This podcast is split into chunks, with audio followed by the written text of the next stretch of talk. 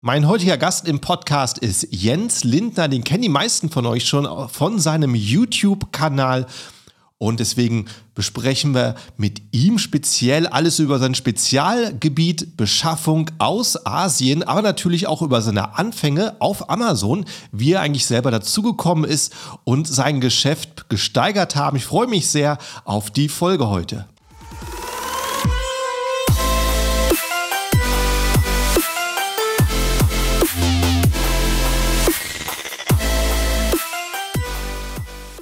Hallo zusammen und willkommen beim Serious Seller Podcast auf Deutsch, präsentiert von Helium 10. Mein Name ist Markus Mokros und das ist die Show, in dem wir alles um Amazon FBA Private Label besprechen, was uns Händler auf Deutsch gesagt ernsthafte Umsätze generiert. Daher auch der Name dieser Show Serious Seller Podcast auf Deutsch begrüße Sie erstmal die Zuhörer. Hallo zusammen und ganz herzlich mein Gast heute, Jens Lindner. Hallo Jens. Hallo Markus, ich grüße dich. Schön mal bei dir auf deinem Kanal mitmachen zu können. Ich habe, äh, ja, genau, ich habe das schon mit, mit, mit Freude darauf hingefiebert, auf unseren Termin heute. Ja, prima, also schön, dass es geklappt hat. Äh, ja, erzähl kurz doch mal, was du eigentlich machst, woher man dich kennt. Äh, ja, was ich mache, also ich habe relativ früh mit dem Online-Marketing angefangen, ähm, noch vor der Jahrtausendwende, wenn ich ehrlich bin, so 98, 99 habe ich meine ersten Schritte dann in Richtung Online-Marketing bewegt. Ich war dann, irgendwann war ich dann angefixt, als ich eine CD bei der Cebit 97 in die Hand gedrückt bekommen habe. Das war Euronet, hieß es, glaube ich, damals noch. CD reingesteckt. Du kennst das noch von AOL, ne? Da hast du ja bei, jedem, ja, bei jeder Brötchentüte war eine AOL-CD mit dabei genau, reingesteckt. Genau, und dann warst du ruckzuck dann auch online. Und da habe ich sofort gedacht, das wird ein Riesending, das ist ja der Hammer, ja, genau. Ja, und äh, ja, seitdem bin ich tatsächlich, ich glaube, mittlerweile sind es, äh, wie lange sind es denn jetzt? Ähm, 23 Jahre im Online-Marketing unterwegs und auch relativ schnell professionell. Ich habe da wenig gespielt, ich habe nie gespielt, ich habe immer irgendwie professionell dort was gemacht im Online. Ne? Also früher war ich mal Webmaster, kennt man den Begriff noch? Ich glaube nicht, oder? Webmaster, also ich, hast du schon mal gehört? Natürlich schon. Gibt es da einen neueren mittlerweile für? Ja, da gibt es bestimmt irgendwie einen fancy Ausdruck. Ich habe keine Ahnung, wie die jetzt heißt. Ne? Keine Ahnung, Pro, Pro, Product Manager wahrscheinlich, irgendwas in der ja, Richtung. Ja. Genau, und ähm, ja, dann habe ich meine Leidenschaft für die Suchmaschinenoptimierung und eigentlich generell für alle Algorithmen entwickelt. Und mhm. ja, so habe ich dann äh, auch sehr schnell meine Karriere eingeschlagen in diese Richtung. Ja, mhm. erst Google und jetzt dann eBay und Amazon folgte dann so 2012, 2013, ne, dass ich mhm. mich da mit den Dingen auseinandergesetzt habe. Professionell äh, importiere ich seit 2014 aus China. Professionell meine ich damit, dass ich auch wirklich dort dann häufiger bin und mir meine Fabriken ja. direkt auch vor Ort anschaue und nicht nur aus dem Katalog die Ware bestelle, also respektive dann Alibaba, sondern ich kenne die meisten Factories persönlich, ich kenne die CEOs, ich kenne dann die Verkäufer persönlich und weiß, wie die Fabriken funktionieren und ticken. Es ist meine zweite Leidenschaft, die ich entdeckt habe, Produktentwicklung und Qualitätssicherung. Ja, aus der Not geboren, weil 2013, 2014 war das noch nicht so wirklich groß geschrieben. Und ähm, es gab auch nicht viele Menschen da draußen, die einem erklären konnten, wie es wirklich läuft oder lief. Ja, AQL, das war für die meisten irgendwie ein Fremdwort, wusste keiner was mit anzufangen. Ja, nicht mal die chinesischen Fabriken wussten damals, was AQL bedeutet. Ja, also das ist Qualitätsstandard. Ja, die meisten Amazon-Seller kennen die mittlerweile. Und äh, da bin ich wirklich ganz, ganz früh eingestiegen in das Thema, weil ich bin 2014 äh, 15 bin ich maximal auf die Nase gefallen mit einer Produktion, die ich nicht verkaufen konnte. Ja, okay, und dann wow. habe ich mir überlegt, jetzt musst du es tatsächlich professionalisieren oder du hörst auf. Eins von beiden geht nur. Ja, ich habe mich für das Ich würde sagen, da, da, haken wir später noch nach. Das wollen wir dann ja. hören, was das gewesen ist. Genau, ja klar, natürlich. Genau, ja genau. Und dann war und dann war eben für mich ganz klar, ich habe ich bin all in gegangen ja, und seitdem bin ich dabei. Ne? Man kennt mich auch vielleicht aus meinem YouTube-Kanal AMZ Pro, da teile ich ja seit vier, fünf Jahren äh, so meine Learnings und meine, ja. meine Dinge, die ich so bei Amazon gelernt habe und die es wert sind zu teilen. Ja. Ist auch, auch so ein Phänomen. Auf YouTube siehst du jedes Jahr neue Kanäle, die es auch mhm. von Anfang an ziemlich professionell aufziehen. Und die mhm. verschwinden dann so nach drei bis neun Monaten wieder. Mhm. Dann gibt es nur ganz, ganz wenige Leute, die auch, die man tatsächlich schon seit Jahren sieht und bist auf jeden Fall einer davon, der einfach schon immer ja. da war. Wir beide, ja, wir beide sind, ja, sind, genau. sind, sind, wahrscheinlich die Hälfte von dem, die, die, die, die stabil da wirklich senden. Ne? Ja. ja, also das, das ist auch, glaube ich, ähm, ja, YouTube, das ist kein Sprint, das ist ein Marathon. Mhm. Da musst du wirklich lange beibleiben, du musst äh, wirklich viele Streine umdrehen, bis du da mal ein Video hast, was durch die Decke geht und dann macht es auch mhm. wirklich Spaß. Ne? Also es ist ja. wie bei Produkten, ja. Mit, du machst mit 20 Prozent deiner Produkte 80 Prozent vom Umsatz, ja. Bei YouTube, mhm. Entschuldigung. Bei YouTube ist es so, mit, mit 20 Prozent deiner Videos machst du 80 Prozent deiner Views. Ne? Das ist, ist nun mal so. Ne? Den Lucky Punch musst du haben. Richtig. Und äh, äh, eine interessante Sache bei dir ist immer, wenn wir uns irgendwie sprechen, muss ich mal gerade fragen, wo bist du eigentlich gerade? Weil es ist irgendwie nie der gleiche Ort. Und äh, wo bist du denn jetzt aktuell? Jetzt aktuell bin ich in, in Thailand, also sechs mhm. Stunden voraus, ja. Und man sieht auch schon, bei mir ist es hinten dunkel, bei dir ist es vermutlich noch hell, nehme ich mal an. Ja, ähm, ja ich, bin, ich bin sehr viel in Asien. Ne? Also in Asien oder in, in den USA. Alles mhm. geschäftlich natürlich bedingt. In Asien, jetzt hier in Thailand bin ich, ähm, weil ich ein, ein neues Projekt starten möchte. Danach geht es vielleicht nach Bali. In Bali haben wir auch ähm, einen Ableger. Da ist der Ralf Herrmann jetzt gerade, mein Partner bei AMZ Pro. Was macht äh, ihr da? da? Ähm, wir, wir sourcen auch Produkte aus Bali. Ne? Also ah, aus Indonesien. Cool. Ja, ja, genau. Wir ja. sind auch in Indonesien ja. unterwegs. Äh, wir sind in Vietnam unterwegs und natürlich in China. Also respektive unser mhm. Headquarter bei AMZ Pro, der Sourcing-Agentur, ist ja äh, Hongkong. Ne? Das sind ja, wir auch. Und da bist du auch Ort. regelmäßig. Ja, also wenn es natürlich die, die epidemische Lage zulässt, ja, ja dreimal im ja. Jahr für mehrere Monate dann zusammengezählt. Aber ähm, das war jetzt die letzten zwei Jahre nicht möglich, ja, oder nur sehr mhm. schwierig, ja, unverhältnismäßig mit drei Wochen Quarantäne machst du nicht gerne, ja. Also deswegen drei Wochen Quarantäne, 14 Tage da sein, lohnt sich einfach nicht. Mhm. Und deswegen äh, war ich jetzt die letzten zwei Jahre nicht da. Wenn jetzt die Grenzen wieder aufmachen, jetzt irgendwann vielleicht nächsten, übernächsten Monat, bin ich natürlich sofort wieder da und baue das Geschäft äh, dann weiter aus. Ne? Ja. Wenn du, wenn du dann in Hongkong bist, dann ähm, triffst du dort Hersteller in lokalen Filialen oder reist du dann auch äh, ins Landen? Ja, ja, nee, nee, die kommen nicht nach Hongkong. Da musst du, da musst du schon rüberfahren, ja. Also okay. die meisten, die meisten Asiaten oder Chinesen, Mainland-Chinesen, die, die dürfen meistens gar nicht nach Hongkong und ähm, auch ah. nur sehr begrenzt, ja. Äh, zu ja. bestimmten oder nur eine bestimmte Zeit dürfen die dann nach Hongkong in einer mhm äh, je nachdem, wo sie geboren sind und was, was sie gerade für, für, für einen Ausweis haben. Ne? Das ist ein bisschen komplizierter mhm. in China. Und äh, du musst dann schon nach, nach China einreisen, Mainland, und musst dann äh, dich da durchs Land bewegen und die dann direkt vor Ort besuchen. Ne? Du willst ja. ja auch die Fabriken sehen. Ja. ja. Wenn du nur Menschen treffen willst, das kannst du auch online. Ja, sage ich jetzt mal mhm. so salopp. Da kannst du mhm. auch einfach Zoom anschmeißen und mit denen sprechen. Oder jetzt bei Alibaba kannst du ja auch direkt in Videochat reingehen. Mache ich übrigens auch sehr gerne. Kann ich später vielleicht noch ein bisschen erzählen. Aber ähm, wenn du da wirklich sehen willst, wie die produzieren, wie die Fabrik tickt und äh, wo mhm. es möglicherweise Probleme gibt, ja, bei der Qualität. Wenn du ein mhm. bisschen geschult bist und ein bisschen Erfahrung hast, dann siehst du sofort auf den ersten Blick, wo es denn, wenn es hakt, wo es hakt und wie du es mhm. möglicherweise für deine Produktion lösen kannst. Okay, dann bist du so da auch dann nochmal weiter aktiv am Reisen, wenn du dort in der ja, Gegend bist. Genau. Lass uns doch noch mal ein, ein zwei äh, Minuten über so deine Anfänge auf Amazon sprechen, bevor mhm. wir noch weiter über Beschaffung aus China äh, sprechen, was ja auch super interessant ist. Äh, hattest du dann eigentlich, wenn du so früh dich für ähm, Online-Handel und ähm, Internetmarketing interessiert hast, hast du vorher noch einen regulären Job gehabt oder war das so gleich dein Start ins Berufsleben, dich selbstständig zu machen? Ich, äh, ich war selbstständig oder äh, nebenberuflich war ich von, äh, von 1998 äh, bis 2000 mhm. habe ich das nebenberuflich gemacht. Also quasi so eingestiegen wie jeder. Ne? So ein bisschen ein paar Internetseiten programmiert.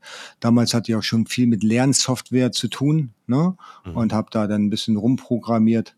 Und 2000 habe ich dann eben eine Anstellung bei einem großen Verlag in Hannover gefunden die mich dann als Webmaster eingestellt haben. Und mhm. seitdem bin ich durchgehend professionell in dem Bereich unterwegs.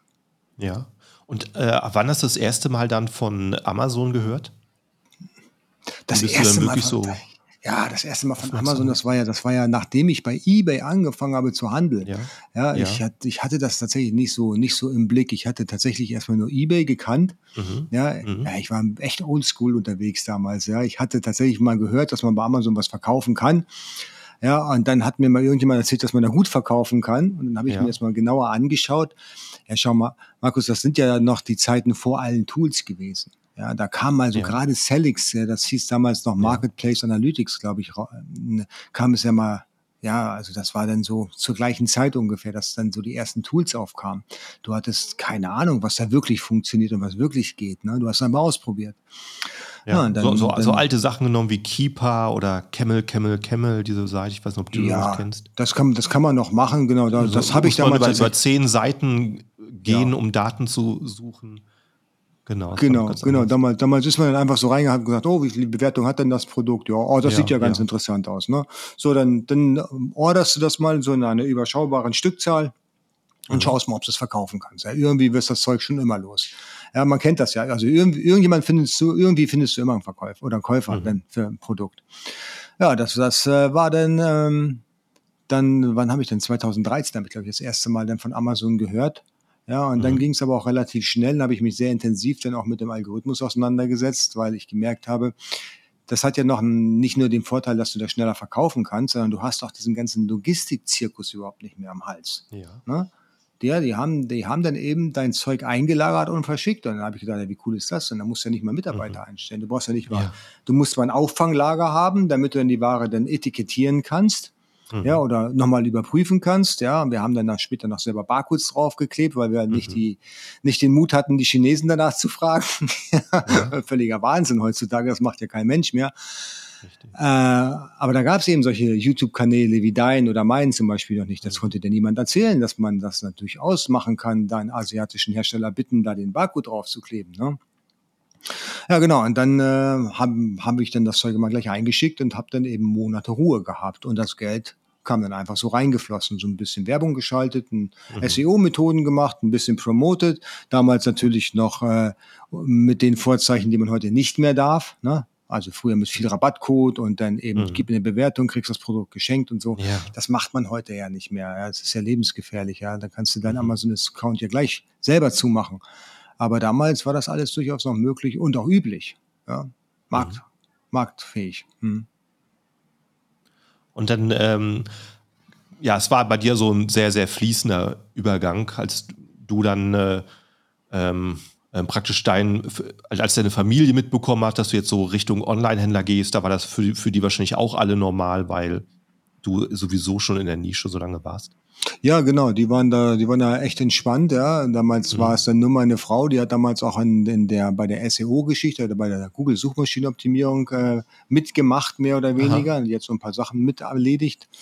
Ja, und dann ähm, sind wir ja, wir, war, wir waren fast mal Nachbarn, beziehungsweise hatten wir, haben wir in, den gleichen, in dem gleichen Land gewohnt. Ich habe ja auch mal eine ganze Zeit lang in Spanien gewohnt. Habe hab ich dir mhm. sicherlich schon mal erzählt, dass ich auf Mallorca eine ganze Zeit gewohnt ja, habe. Ja, ja, ne? richtig, genau.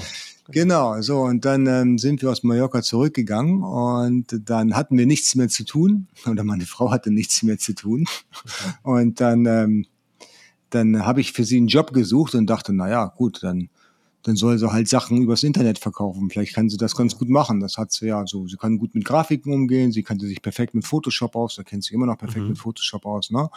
Die konnte auch die Ware ganz gut besorgen, weil die ersten Waren, die haben wir gar nicht aus, äh, äh aus China geholt. Die haben wir mhm. aus Polen gekauft. Und sie ist Polen ah. und konnte ganz gut das Zeug da einkaufen auf Landessprache. Ja. Ne? Und dann hat sie dann angefangen einzukaufen ich kann mich noch erinnern, das war im, im Mai, Mai äh, im, im Mai war das. Und ähm, Dezember habe ich dann, also ein halbes Jahr später, ein bisschen über ein halbes Jahr später, habe ich nichts anderes mehr gemacht als Amazon FBA. Weil oh, das wow, ist das dermaßen durch die Decke gegangen. Innerhalb von einem halben Jahr konnte ich da mein, mein komplettes Einkommen über ja. äh, über generieren. Wenn ich da mal so zwischenhaken kann, weil du mhm. da die Erfahrung hast, ähm, bei welchen Nischen, bei welchen Produkten ist denn Polen stark? Äh, Polen war, das ist, ist ja alles nicht mehr. Also Polen war damals Aha. sehr stark in Liquids, Liquids für E-Zigaretten. Ah. Ne? Da hatten die ja richtig, ähm, richtig großen Vorsprung, weil da war die Entwicklung dieses, dieser Produktgattung schon viel Aha. weiter fortgeschritten. Mhm. Dann äh, waren sie bei Granit relativ stark. Ne? Mhm. Und bei, bei, bei Dingen, die, ähm, ja, so Textilien und so konnte man da auch ganz gut kaufen. Ne? Ja. Wir haben da sehr viele Textilien gekauft, bis wir dann gemerkt haben, dass der Händler, bei dem wir die Textilien gekauft haben, die Ware eigentlich auch nur in China bestellt hat. Ah, ja. Ja, ja. ja gut, okay. Und da, da, waren, da, da haben wir dann wirklich ganz gute Umsätze mitgemacht. Ne? Mhm. Schön, dann hat es äh, dadurch angefangen. Interessant. Mhm. Ähm, weißt du noch, was so dein erstes Amazon-Produkt war? Jetzt bitte nicht lachen, eine Powerbank. Ah, wirklich? Ja, ja, ja. Genau. Ist ja, glaube ich, so eins der, der, der Lieblingsbeispiele. Ja, ja, richtig, ganz genau. Was man nicht machen sollte. Was, aber es waren noch andere Zeiten damals. Es ja. waren andere Zeiten, ja. natürlich. Da haben Powerbanks wirklich noch gut funktioniert. Ne? Das mhm. war tatsächlich das Erste. Also ich hatte äh, mit, äh, mit Polen habe ich auf Ebay diese Liquids verkauft, weil bei Amazon waren die mhm. nicht so gerne gesehen. Ja? Und bei Amazon mhm. habe ich dann angefangen mit den Powerbanks, aber gleich danach eben dann auch die Textilien, die wir dann in Polen besorgt haben. Ne? Mhm. Aber die Power Powerbank ja. war tatsächlich das erste Produkt, was ich bei Amazon direkt eingestellt habe. Ja, ja. genau. Wie, wie sah mhm. damals so ein Produktstart aus? Weißt du noch, was du damals so gemacht hast, um es anfangs zum Laufen zu bekommen? Ja, das war, war wirklich hemdsärmlich. Ich hatte dann eine Fotokamera, die hat eben ein paar hundert Euro gekostet. Da habe ich dann mhm. das Produkt aus China bestellt. War kein mhm. Label drauf, keine Produktkennzeichnungspflicht irgendwie erfüllt. Ähm, ja, also ich war nicht verkehrsfähig im Prinzip. Ne? Die, die kam dann an, ich habe sie fotografiert, ich habe es dann einfach online gestellt, habe mich auch nicht um SEO so sonderlich gekümmert. Ich habe einfach das geschrieben, wo ich glaubte, dass der Kunde das cool findet, ja, dass der Kunde das wissen mhm. muss. Ja, und habe dann ähm, auch gut verkauft, weil eben der Wettbewerb auch nicht so stark war.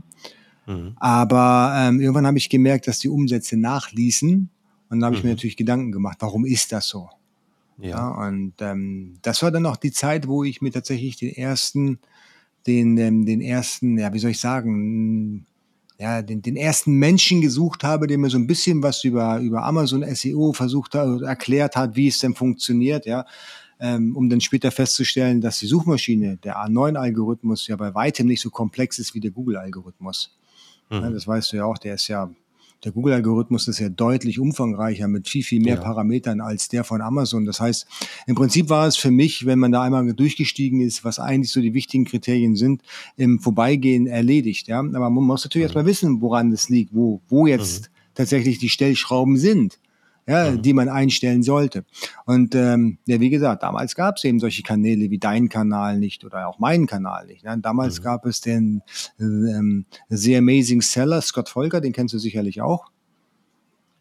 Sagt mir was. Ja, ja, den macht er aber auch nicht mehr. Da ist jetzt Rock My Brand, ja. aber den Scott, Aha. den hatte ich damals angesprochen, habe ihn gefragt, ey, wie sieht's aus?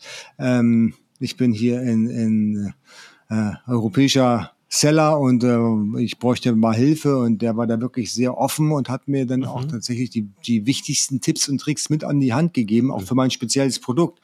Und das Coole war, der hat nicht einen Cent dafür genommen.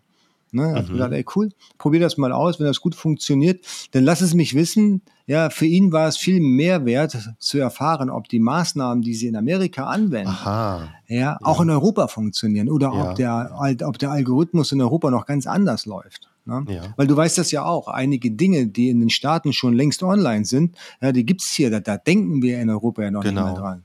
Ja, ich sag nur die virtuellen Bundles, ja, oder Amazon Live. Ja, ja. Warum gibt's das noch nicht? Ich frage mich die ganze Zeit, ey. Wir haben 2022, das soll das Jahr sein von Social Commerce und da muss Amazon Live eigentlich dann auch weltweit online gehen. Meiner, aus meiner Sicht. Ne? Aber gucken, mhm. was dieses Jahr noch bringt.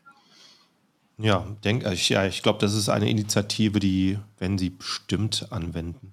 Gerade, ja, bestimmt. Also gerade gra, gra, in der, bei, bei Corona, ähm, Live-Shopping, Internet müsste ja eigentlich schon längst den Weg hierhin gefunden haben. Ja, ja, die, die haben das in den Staaten ja auch massiv ausgebaut. Ne? Früher ja. konnten, glaube ich, nur die, die Seller selber ihre Produkte live anbieten. Jetzt mittlerweile haben sie diese Funktion auch für die Influencer freigeschaltet. Genau. Das bedeutet, ich könnte jetzt einfach in Amerika dahergehen und mir irgendwelche Produkte raussuchen, keine Ahnung, von Elgato, irgendwelche welche Streaming-Geschichten für den PC, mhm. das erklären, wie es funktioniert und die Leute schauen sich das an, ich überzeug die und die kaufen es dann, dann werde ich dann eben verprovisioniert. Na, Im Prinzip wie mhm. YouTube. Ja, ja, und da, da leben mittlerweile Influencer davon, dass die das tatsächlich auf Amazon jetzt äh, hier anbieten. Ja. Ja, und sie haben, sind sogar ähm, eben lassen sogar weltweit international die Influencer rein, mhm. aber für amerikanische Kunden. Richtig, genau. genau. Leider Gottes. Ich hätte auch ganz gerne deutsche ja. Kunden dabei. Ne? Ja. ja. Und, da, und hatten wir ähm, da hatten wir doch neulich noch drüber gesprochen, dass Deutschland eigentlich der Platz zwei ist, zumindest für Helium ja. 10. Ja, ja. Äh, das heißt aber auch für Amazon ist der, der deutsche Richtig. Markt relativ weit oben. Absolut. Deswegen ja. wundere ich mich tatsächlich, dass sie da jetzt nicht irgendwie Vollgas geben und sich zumindest hier im deutschsprachigen Bereich umtun. Ja, wahrscheinlich ist es einfach das amerikanische Denken. Ne? Zuerst Amerika und alles andere ist dann der Rest der Welt. Ne? Könnt, könnte ich mir auch gut vorstellen, dass sie, dass sie sagen, ja, also die verstehen ja sowieso alle Englisch, die können sich doch einfach den englischen Stream anschauen und dann ja, genau. klicken die drauf, da können die doch auch kaufen. Ja. ja, also meine Mutter wird das sofort tun, ja, also gar keine hm. Frage. Ja, naja. Gut, also dann äh, hast du halt irgendwann gemerkt, dass halt ähm, so ein bisschen die Konkurrenz zunimmt auf Amazon, dass man mhm. ein bisschen mehr noch tiefer, tiefer greifen kann. Und äh, hast du dann als Händler dann irgendwann angefangen, aus China komplett einzukaufen? Ja, richtig, genau. Dann habe ich mal irgendwann äh, nur noch eingekauft in China. Mhm. Dann habe ich Polen nicht mehr bedient. Ja. Da sind so, so, ein paar Dinge vorgekommen, äh, die mir nicht gefallen haben. Und dann mhm. habe ich mich tatsächlich dann auch nur an den asiatischen Markt weiterhin gewandt. Mhm. mhm. Und wie war, wie war das in den Anfängen? Ähm, wann, denke, da hast du nicht, warst nicht sofort am Rumreisen, oder? Nee, nee, das ist tatsächlich so passiert. Ich habe dann bestellt, eben so wie man das aus dem Katalog kennt. Bei Alibaba habe ich dann eben meinen Hersteller mhm. gesucht, mit ein paar gesprochen, dann hat man dann die Samples bestellt, fand man cool, bestellt man dann einen gewissen Teil an Ware. Ja, so im Bereich von Mindestbestellmenge ist auch cool, Qualität ist hervorragend. Ja, damals wusste ich noch nicht, dass das ganz natürlich ist. Ja, und dann geht man dann in der nächsten Bestellung all in, weil der Verkäufer sagt, ja, jetzt bei der nächsten Bestellung muss jetzt ganz, ganz viel bestellt werden. Dann mhm. tut man das und dann merkt man plötzlich, ja, weil man ja auch nicht wusste, was eine Qualitätskontrolle ist, ja, und was AQL ist, ja, Acceptable Quality Level, dass wir dann ähm, ja ganz, ganz schlechte Qualität bekommen, die eben im Prinzip nicht verkaufbar war. Und so ist es Aha. mir tatsächlich auch gegangen. Ich hatte dann meine Schiffslieferung äh, mir einen Teil denn vorab per Flugzeug kommen lassen. Ja. ja du, du, kennst das, ja, man bestellt, keine Ahnung, 2000 Stück, ja, 400 ja. lässt man per Flugzeug schicken, 1600 ja. per Schiff hinterher, dann kann man mit den 400 schon mal starten. Genau. Ja, das ist so, ja, Best Practice, würde ich sagen. Zumindest wenn man den launchen mhm. möchte und die Ware, die dann auf dem Schiff ist, soll dann schnell abgesetzt werden. Ja. So, und als dann die 400 bei mir dann äh, über den Lufttransport angekommen sind, habe ich dann festgestellt, okay, wenn das, was auf dem Schiff drauf ist, und davon können mhm. wir ausgehen, die gleiche Qualität hat wie das, mhm. was ich jetzt hier gerade in der Hand habe, dann brauche ich das gar nicht auszupacken, dann kann ich das gleich in Hamburg lassen und zwar direkt in den Container schieben, weil das kann ich mhm. hier so nicht verkaufen. Und hattest ja. du in, hattest du bei dem Produkt ähm, verhandelt und bestellt oder hattest du vorher noch ein Sample bekommen? Das war in einer anderen Qualität. Ja, nee, das war ja so, das war ja schon die zweite Bestellung. Ja, ah, also die Nachbestellung. Ja, ah, okay. in Asien ist es ja so, dass, das, dass, dass die erste Produktion eine großartige Qualität ja. ist, weil die wollen ja, dass ja. du nachbestellst. Ja. So, die zweite Produktion, da kommt es darauf an, wie professionell das, die Company ist, ist die Qualität nicht mehr so gut wie die erste, aber mhm. durchaus vertretbar. Wenn du mhm. dich dann auch nicht beschwerst, ja, dann wird dann bei der dritten Produktions Linie wird dann eben die Qualität noch weiter runtergeschraubt, mhm. bis der oh, Kunde ja. heult und sagt, das kann er nicht mehr verkaufen. Und dann wissen sie, ja. okay, hier ist Stopp. Jetzt gehen wir wieder ja. einen Schritt höher, ein Level höher in der Qualität und dann sind wir für immer happy. Mhm. Ja, bei mir war es dann im zweiten Schritt schon so schlecht mhm. und ich habe so viel bestellt und das Ganze natürlich ähm, im guten Glauben habe ich mich auch schlecht informiert, dass per PayPal alles dann versichert ist, ja, ja, was natürlich nicht ist. Ja. Das Problem bei PayPal ist, dass äh, wissen vielleicht auch nicht alle, dass wenn du die Ware in zwei Schritten bezahlst, ein Teil anzahlst und dann den Restbezahlung mhm. durchführst, nachdem die Qualitätskontrolle oder nachdem die Ware fertiggestellt wurde, dann ähm, ist diese Zahlung nicht mehr versichert. Ja. Ne? So, und das, da PayPal bin ich natürlich schreibt auf der Startseite äh, solche Slogan wie sicher und versichert ja, und Käuferschutz. Ja bis man mhm. den Antrag stellt und dann auf irgendwelche äh, kleinen Details irgendwo auf der Webseite in Unterdokumenten hingewiesen wird. Genau, äh, was genau. Ausnahmen sind. Das genau, genau das, das ist es. Ne? Ich hatte auch mal ähm, einen Fall bei PayPal geöffnet, da habe ich dann Ware bekommen, ein Sample aus China, was dann mhm. von der Qualität super schlecht war. Das habe ich dann ähm, wissenderweise in einer Zahlung oder an einer Zahlung abgegolten. Ne? Also ich habe einfach das Sample bezahlt, das ja. waren 500 Euro. Das Sample war nicht zu gebrauchen, war auch nicht dem, was er mir versprochen hat. Ich habe den Fall mhm. bei PayPal geöffnet und die haben gesagt, ja, ich müsste das Ding zurückschicken. Ja, die würden Aha. sich mit 100 Euro daran beteiligen und dann, wenn der Händler die Ware bestätigt zurückbekommen hat, wenn er es bestätigt hat, dann können sie mir das Geld dann erstatten. Mhm. Also erstmal hätte der Rücktransport deutlich mehr gekostet. Ja. Das war damals ein E-Scooter. Kennst du ja, ne? Aha. Die, ja, ja. Kenn, du kennst ja aus, aus, und da wo du wohnst, da fahren ja wahrscheinlich auch diese ganzen Scooter durch die Gegend, genau, diese E-Roller, ne? Richtig. Genau, so ein, so ein Ding war das. Und da kannst du dir vorstellen, wenn du sowas nach China zurückschicken willst, das kostet keine 3,50 Euro. Ja, das ja. kostet, das ist schon richtig teuer. Das kostet über 100 Euro. Ja, genau. Mhm. Und da war ich dann tatsächlich dann, dann äh, ein bisschen im Streit mit dem PayPal-Support-Mitarbeiter, den ich auch am Telefon hatte. Und der sagte mir, mhm. sind Sie selber schuld, warum bestellen Sie auch in China? Ah, schön. Ja, ja. war meine Antwort, warum akzeptiert ihr denn Zahlungen aus China? Richtig. Und dann hat er gesagt, ja, weil wir Geld verdienen wollen. Ja, ja gut, jetzt, äh, ja, es, es ist wie es ist. Ne? Also PayPal ist kein Schutz da draußen. Das mhm. darf man sich nicht, nicht einreden. Egal, was der Händler, der dir das vorschlägt, sagt, es ist nicht mhm. versichert. Mhm. Ja gut, und ähm, wie, wie bist du denn in dem Fall verblieben? Weißt du es noch, als ähm, du gesehen hast, die Ware ist unverkaufbar, die kann man gleich entsorgen. Hast du mit dem noch äh, verhandeln können, was danach passiert? Ja, bei, bei so einem Totalverlust, weil ja auch alles bezahlt äh, wurde, ne, ähm, hätte er alles neu machen müssen und neu verschiffen mhm. müssen. Das hat er ja nicht mehr getan. Die Geschäftsbeziehung ist abgebrochen. Ne? Okay. Ne? Das war Hast komplett geschluckt und mit dem nächsten weitergemacht. Ja gut, ja, musste ich ja. Ne? Da ja. war ja auch die Frage, gehe ich jetzt all in oder höre ich jetzt auf? Ne? Gehe ich jetzt in ja. den, denn vorher hatte ich auch schon ein bisschen Geld verdient, dann wäre ich dann eben aus der ganzen Geschichte mit einem Plus minus null rausgegangen. Ich hatte vorher mhm. 50.000 Euro verdient, dann habe ich jetzt mhm. 50.000 Euro Verlust gemacht. Okay, ja, gleicht sich aus. Oder ich mache halt weiter. Ja, ja, und ich habe mich dann halt entschlossen, weiterzumachen. Und das Erste, was ich getan habe mit, mit der Entscheidung, ich habe mir ein Ticket dann nach Hongkong gebucht und bin dann direkt Aha. Hongkong, Shenzhen. Meine Produkte kamen damals aus Shenzhen, also direkt an Hongkong und bin dann dort ja. zu den Herstellern in die Fabrik gefahren. Mhm. So hat es dann angefangen, dass du so in Inspektion reingekommen bist und in Schaffung vor Ort.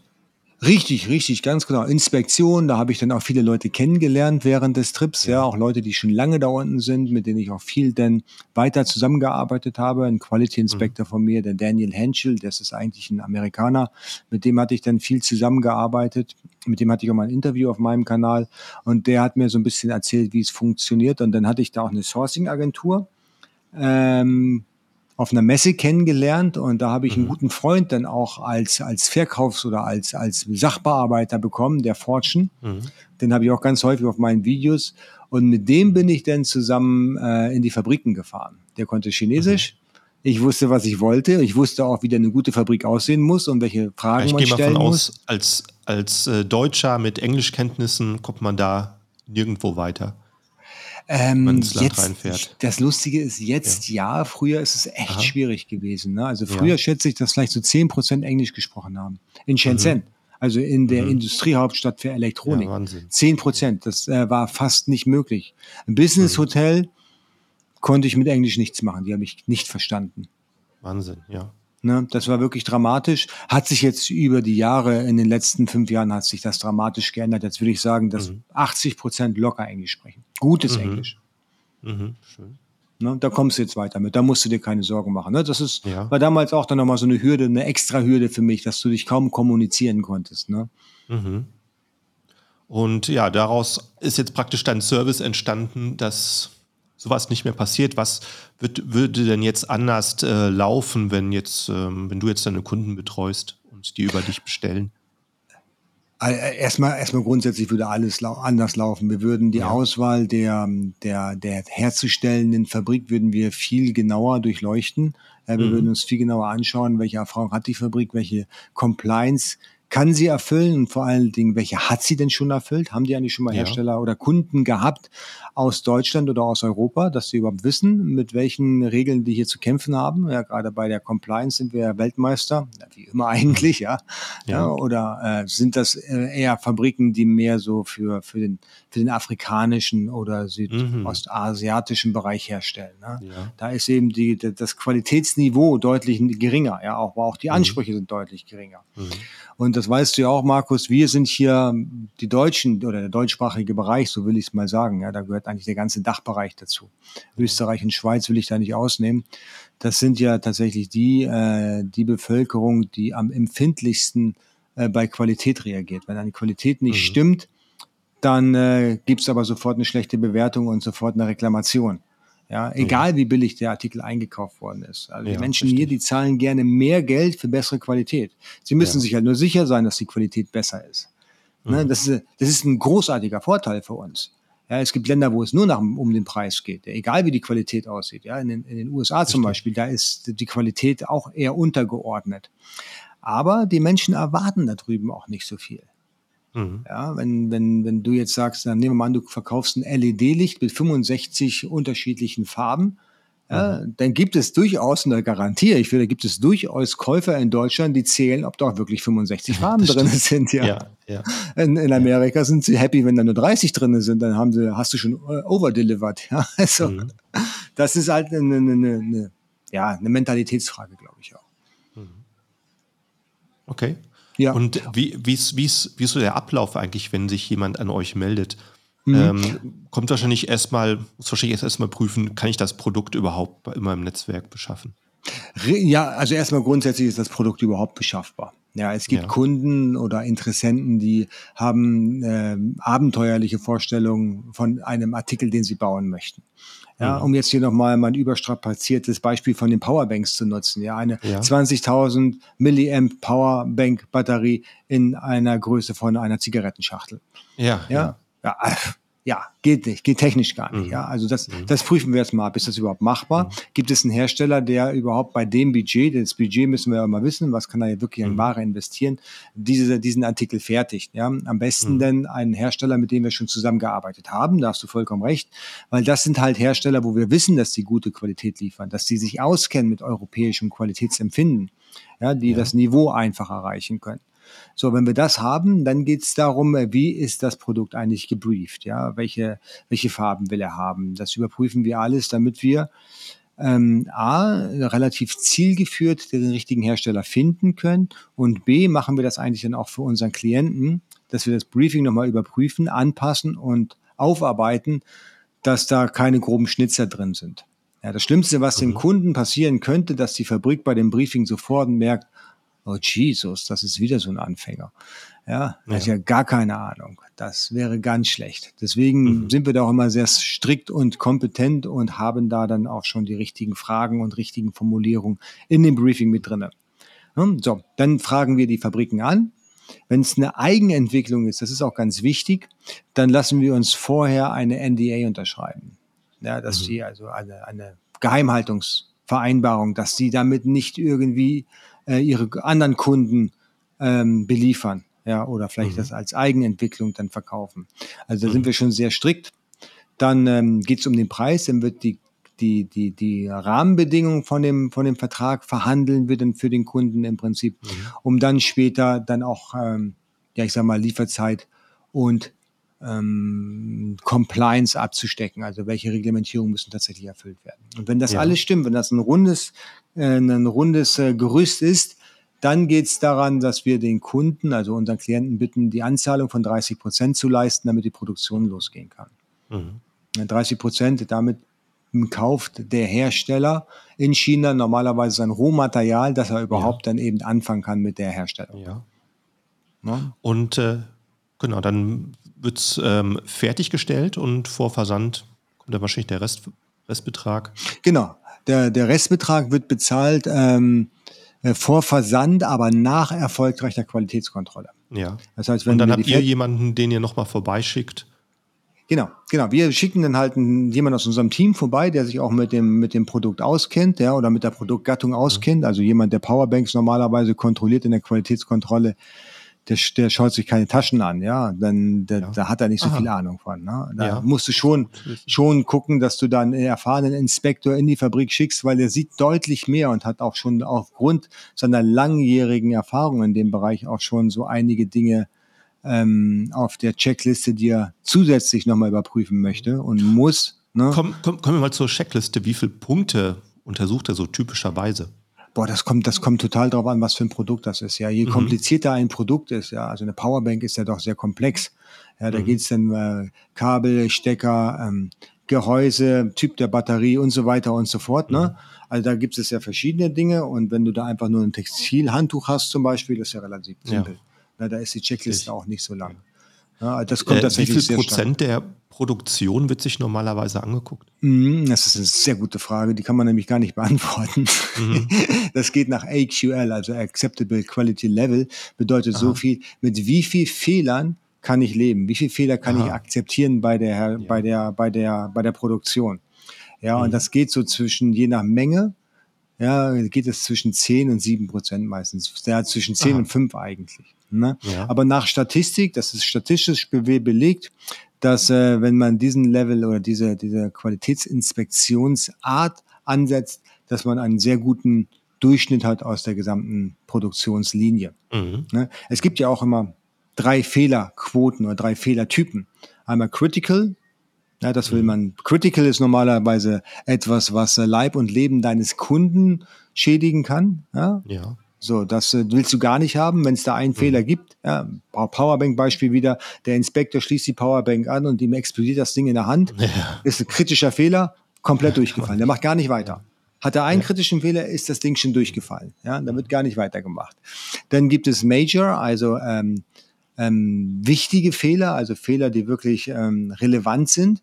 Ja, beispielsweise mhm. bei einer Powerbank, wenn das Kabel gebrochen ist und man kann kein Gerät damit laden, dann funktioniert ja. das Gerät halt einfach nicht. Ja, es gibt definitiv eine Rücksendung vom Kunden, ist ein ja, relevanter Fehler und dann gibt es Minor, das sind die nicht relevanten Fehler. Das ist zum Beispiel, wenn ein leichter Kratzer auf dem Gehäuse ist. Mhm. Ja, mhm. Sollten auch nicht vorkommen, ja, aber normalerweise ist es so, dass ein Kunde deswegen nicht notwendigerweise den Artikel unbedingt zurückschicken muss.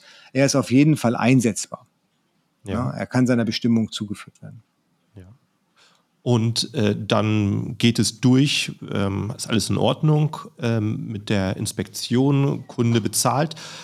Organisiert ihr dann noch den Versand mit oder wie geht es? Genau, wir organisieren das noch mit. Das heißt also, mhm. wir, wir suchen da den besten Lieferer oder den besten Forwarder raus. Wir haben natürlich ja. vorher schon die, die Shipping Terms vereinbart, Free on Board mhm. oder X-Work oder per Luftfracht beispielsweise.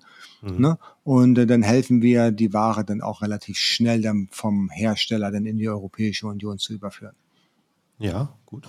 Und äh, von da aus, wie, äh, bekommt der, der äh, Kunde dann die Daten und muss sich dann selber drum kümmern, wenn es ums Nachbestellen geht? Oder bleiben eure Kunden typischerweise bei euch und ihr äh, sorgt dann für ihn für Nachschub? Ja, das kann der Kunde selber entscheiden. Er hat natürlich ja. aufgrund ähm, unserer Dokumentation, weiß er genau, mit wem er oder mit wem wir verhandelt haben, wer die Ware letztendlich hergestellt hat mhm. und kann dann wieder selber nachbestellen. Also im Prinzip wie äh, in der Bar einmal dasselbe. Ja, so, mhm. Dann gibt's eben dasselbe. Äh, oder er kann zu uns kommen und sagen, ja, pass auf, ich möchte gerne den Artikel nachbestellen. Aber das kennst du ja auch, Markus. Typischerweise hat man immer so ein bisschen Optimierungsbedarf. Ja, durch ja. das Feedback vom Kunden ist ja nicht jede, jede Batch, jede Produktionslinie immer die gleiche. Man verändert mal mhm. hier ein bisschen was und da ein bisschen was. Und viele Kunden fühlen sich dann unsicher, mit den Herstellern die Kommunikation aufzubauen und fragen uns denn, ob, es, ob wir bereit sind, dann in unserem Reorder-Package mit dem Hersteller dann nochmal die Bestellung mhm. mit den neuen Veränderungen oder mit den Neuigkeiten dann eben umzusetzen. Ja, und dann hat man dann natürlich auch immer die Gewissheit, dass ihr wieder Qualitätsinspektion macht, dass die genau, genau, Qualität ja. dann nicht so, wie du es äh, vorher hier im Podcast mal angesprochen hast, dann magischerweise immer weiter verschwindet. Ja, und äh, magischerweise haben die es noch nie besser hingekriegt, ja, und es ja. war noch nie anders, ja. Also ja. Ich, ich, kann dir da Geschichten erzählen, ja. Dann, dann geht irgendwas technisch plötzlich nicht mehr, ja. Aha, obwohl sie es ja. vorher gemacht haben. Okay. Judy, warum ist das denn jetzt plötzlich so? Ja, nee, hat noch nie vorher funktioniert. Aha, ähm, aber ich habe das doch hier gerade in der Hand. ja, aber das hat noch nie funktioniert, aber es ist doch hier. ja, war schon ganz lustig. Ja, manchmal, manchmal hat man da wirklich ähm, atemberaubende Geschichten, gerade so, wenn man dann nach Chinese New Year mit neuen Leuten zu tun hat, die sich im Prinzip erst ganz neu in das Thema einarbeiten müssen. Du weißt mhm. ja auch, nach Chinese New Year wechseln ja ganz viele ähm, Fachkräfte die Unternehmen. Die sind mhm. dann, die wechseln halt dann die Fabriken, ja, und mhm dann müssen ganz viele neue Leute angelernt werden. Erstmal lässt die Qualität mhm. nach, weil die keine Ahnung ja, von dem Produkt ja. hatten. Und dann werden oftmals auch Versprechen, die man kurz vor Chinese New Year seinem, seinem Kontakt abgerungen hat, dann nicht ins neue Jahr übertragen. Ja, immer besser, man beendet das zu Chinese New Year seine, seine, seine ganzen offenen Tasks, um dann im Prinzip neu anzufangen, dann im neuen Jahr. Ja. Äh, da bei dem Stichpunkt sind, das ist ja auch immer äh, ein großes großer Kalendereintrag, den man sich machen möchte, wenn man Ware noch rechtzeitig bekommen äh, mhm. möchte, Chinese New Year. Äh, wie sieht es denn deine Einschätzung aus äh, in der Logistikbranche für dieses und nächstes Jahr? Kommt da eine Entspannung? Sehen wir schon eine Entspannung? Oder bleibt es erstmal so, wie wir es haben mit Lieferzeiten und Preisen? Das ist, das ist schwierig. Also ich glaube persönlich, es äh, wird sich nie mehr so entspannen, wie es mal war. Ja. Das auf gar keinen Fall. Es wird jetzt zum Sommer eine leichte Entspannung geben und um dann vielleicht wieder im Winter anzuziehen. Es kommt aber mhm. ganz darauf an und da kommt jetzt Amazon wieder ins Spiel, ob äh, Amazon Global Logistik, du hast hundertprozentig davon gehört von dem Projekt, ja. ob das wirklich durchschlägt und ob da wirklich sehr viel Marktakzeptanz eben vorhanden ist. Und das mhm. nicht nur bei den Amazon-Sellern, weil Amazon-Sellern sind zwar gut und schön, ja, aber das ist jetzt nicht so der, der überwiegende Teil von Ware, was verschifft wird, ja, die dann direkt mhm. bei Amazon ins Lager gehen. Ja, ja. Das ist ja eher der geringere Teil. Sobald ja. Amazon Global Logistik auch so funktioniert, dass es nicht direkt ins FBA-Lager geht, sondern auch bei jedem Händler zu Hause angeliefert werden mhm. kann, könnte sich vieles ändern. Ja. Amazon also, ist sehr gut, um Probleme zu lösen, die Staaten teilweise nicht hinbekommen. Ja, richtig, ganz genau, ganz genau. Also das haben die wirklich drauf. Und wenn die das wirklich ähm, dann breit gefächert hinbringen, dass äh, alle quasi über AGL bestellen können und die Ware anliefern, wo immer sie möchten. Und ich habe übrigens auch gehört, dass es, äh, ich habe auch einen Screenshot gesehen, allerdings von dem Seller Central USA, dass das mittlerweile auch schon dort möglich sein soll. Ja, hört sich, hört sich interessant an, aber dann ist es ein ja. Gamechanger. Weil dann ja. würde ja jeder da bestellen. Dann würde ja auch, äh, keine Ahnung, dann würde auch ein Baumarkt über AGL bestellen und die Ware Richtig. dann eben hier in die, äh, zu sich ins Lager verbringen. Mhm. Ja, Amazon ist äh, der Typ, äh, äh, Firma, die wahrscheinlich dann auch sagen würden, wir bauen einfach mal einen eigenen Hafen bei uns, das hier in China zu langsam geht. Und die wahrscheinlich auch irgendwie das Geld zusammenkriegen würden, sowas. Ja, bestimmt. Ich habe auch schon mal gehört, dass die ganze Flughäfen kaufen wollen oder haben sie es vielleicht sogar genau. schon getan. Ja, Frankfurt ja, die, die haben sich ja dieses, ihr eigenes Drehkreuz ge gebaut in Amerika und das glaube ich also in, ziemlich großer Größe und ich glaube in einem Zeitraum von unter zwei Jahren ja. Ähm, ja. Es ist jetzt einer der größten ähm, Logistikflughäfen in Amerika. Und ne, auf der anderen Seite sind wir hier in Berlin. ja, versuchen also so ein, im Jahrhundertprojekt so einen Flughafen zum Laufen zu bringen. Ja, ich habe das mit Berlin mal einem chinesischen Freund erzählt. Ja. Ähm, das war irgendwie 2017 habe ich ihm erzählt, dass wir versuchen, seit 15 Jahren einen Flughafen zu bauen. Das hat ja. er für einen guten Witz gehalten. Er hat gesagt, das kann doch nicht sein. Ja, ähm, das ist ja nicht möglich, du, dass, so, dass Deutschland, Storys dass Deutschland schon, das nicht schafft. Schon, ne? schon so lang dran, dass die IT-Technik veraltet ist, die installiert wurde. Die, alles, alle neue Fernseher, Tafeln. Ja, total. Äh, ich meine, wenn du da mal warst auf dem Berliner Flughafen, da ist ähm, nicht mal nicht mal der, der Check-in-Bereich ist groß genug ausgelegt worden, mhm. ja, oder der, der mhm. Wartebereich vor der Security. Mhm. Jetzt gerade, wo ja auch die Abfertigung ein bisschen länger dauert durch die ganzen oh, ja. epidemischen Restriktionen, ja. ja. sind die ganzen, da braucht man, glaube ich, in Berlin, wenn es schlecht läuft, drei oder vier Stunden, um da durchzukommen. Oh, wow. Mhm. Ja, man wird immer empfohlen, du musst zwei Stunden vor Abflug da sein. Ja, das reicht genau, ja gar nicht genau. mehr, ja, weil du brauchst ja viel länger dafür. Ja, das ist, ist, ist, ist, ist leider so, aber vielleicht hat sich das jetzt ja hoffentlich auch erledigt und es geht jetzt ab jetzt. Hoffe ich. Genau. Ich die Daumen. Ja, prima. Es war auf jeden Fall äh, sehr, sehr interessant, da mal einen kompletten Einblick bei dir zu haben, was du alles machst und natürlich auch deine Erfahrung in die Beschaffung. Also vielleicht können mhm. wir auch mal Zukunft da irgendwie uns wirklich ein Thema rauspicken und dann nochmal in die Tiefe gehen. Sag ja, auf jeden Fall, sag auf jeden Fall mal, äh, wie man dich genau findet bei deinem YouTube-Kanal und für dein Beschaffungsbusiness. Ja, also im Prinzip äh, AMZ Pro eingeben und da müsste mhm. man mich schon finden. Die direkte Adresse amzpro.io ist meine Webseite. Ja, und mhm. auf YouTube dann AMZ Pro und dann ist es vermutlich das erste Ergebnis, was man bei YouTube findet. Oder auch ja, mein Name Jens Lindner, da findet man mich ja. auch relativ gut. Prima. Und äh, jetzt so zum Abschluss, hast du vielleicht noch mal einen Tipp, können auch zwei sein, für Anfänger oder für Leute, die schon länger dabei sind, sei es ums ähm, Amazon-Technik oder sei es um Beschaffung, irgendwas, was dir spontan einfällt? Ja, was ich, was ich, wo ich die Anfänger vor allen Dingen bitten möchte. Ich habe jetzt mit vielen Anfängern gesprochen, die starten wollen, aber sie tun es nicht. Und ich wollte herausfinden, warum tun sie es denn nicht? Was, woran hängt es? Was ist das eine große Ding, was sie zurückhält? Und mhm. ähm, das ist so ein typisch äh, deutsches Phänomen. Wir überdenken alles. Ja, wir wir denken immer wieder darüber nach: ähm, Ist es das richtige Produkt? Ja, ist es das Ding, wo ich mit Millionen Euro verdienen kann? Wo ist das Problem? Wo hängt der Fehler? Und es ist so, und das weiß der Markus auch: Wenn du lange genug suchst, dann findest du das Haar in der Suppe. Aber es ist mhm. immer noch eine Suppe und sie schmeckt immer noch. Deswegen überlegt nicht zu lange. Wenn ihr glaubt, ihr habt ein richtig cooles Produkt, ja, sucht nicht lange nach. Ja, macht das Produkt, auch wenn es nicht das perfekte Produkt ist. Denn ein perfektes Produkt gibt es nicht. Es gibt immer irgendwo ein Problem. Ja, wichtig ist, dass ihr mal anfängt, einfach Dinge umzusetzen. Ja, ohne Umsetzung ist es alles nichts wert, was ihr euch dann in, keine Ahnung, Wochen, Monate, jahrelange Arbeit irgendwo bei YouTube zusammengeschaut habt, ist nichts wert. Ja, es ist erst dann was wert, wenn es tatsächlich umsetzt. Das ist eine, ein ganz wichtiger Punkt. Der zweite wichtige Punkt ist, das ist auch mein zweiter Tipp, wenn ihr euch einen Hersteller sucht oder ein Produkt sucht, in China zum Beispiel, ja, dann sprecht mit den Lieferanten und versucht eine persönliche Beziehung aufzubauen.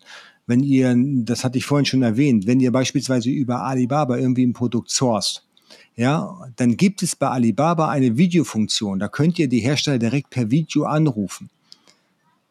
Die erschrecken sich, die Hersteller, weil es macht nämlich niemand da draußen. Das ist euer Wettbewerbsvorteil. Wenn ein Asiater euch einmal gesehen habt, dann kriegt ihr bessere Preise, bessere Lieferzeiten, besseren Service und Produktideen von dem Hersteller, die ihr noch nie vorher gesehen habt. Wow. Sehr starker Tipp. Also äh, beide Tipps sehr stark. Also es ist eben zum, das eine, äh, niemand startet äh, mit der 100%igen Erfahrung in die Selbstständigkeit und wird nie einen Fehler machen. Das ist einfach, dass es ein mhm. Weg ist und dass man Erfahrungen sammelt und das teilweise auch aus Dingen, die man hinterher anders macht. Und das ist der natürliche Weg. Und wenn man wartet, dass es anders ist, dann wartet man einfach immer. Genau. Du kommst nicht vorwärts, ne? Du kommst einfach nicht ins ja. Handeln und dann, ähm, dann kommst du auch nicht ins Business. Das funktioniert nicht. Mhm. Ja, und ja. persönliche Kontakte, die sind einfach immer noch A und O, auch im Internetzeitalter. Ja, also, definitiv. Das, das, wird, ja, das wird, wird auch nicht ändern. Ja. ja, ich, ich danke, dass ich dabei sein durfte. Hat mir sehr, sehr viel Spaß gemacht. Ich hoffe, wir haben bald eine Wiederholung hier auf deinem Kanal, weil das ist wirklich, ähm, ich glaube, äh, viele Dinge, die wir hier besprechen, die können unfassbar wertvoll sein für die Zuhörer. Sehr, sehr gerne. Ich denke, komme ich sehr gerne darauf zurück. Auch äh, vielen Dank an alle Zuhörer, die jetzt so lange dran geblieben sind. Und falls du den Podcast noch hörst, ohne zu folgen, hol sie jetzt nach, tipp auf Folgen deiner App und äh, schalt auch die Benachrichtigungen ein. Und äh, wenn du schon dabei bist, gib uns deine Bewertung, hilft uns auch sehr, sehr stark, dass äh, der Podcast hier ein bisschen gepusht wird. Also vielen Dank fürs Zuhören. Vielen Dank, Jens, dass du dabei sein konntest. Ciao, ciao. Danke. Ciao.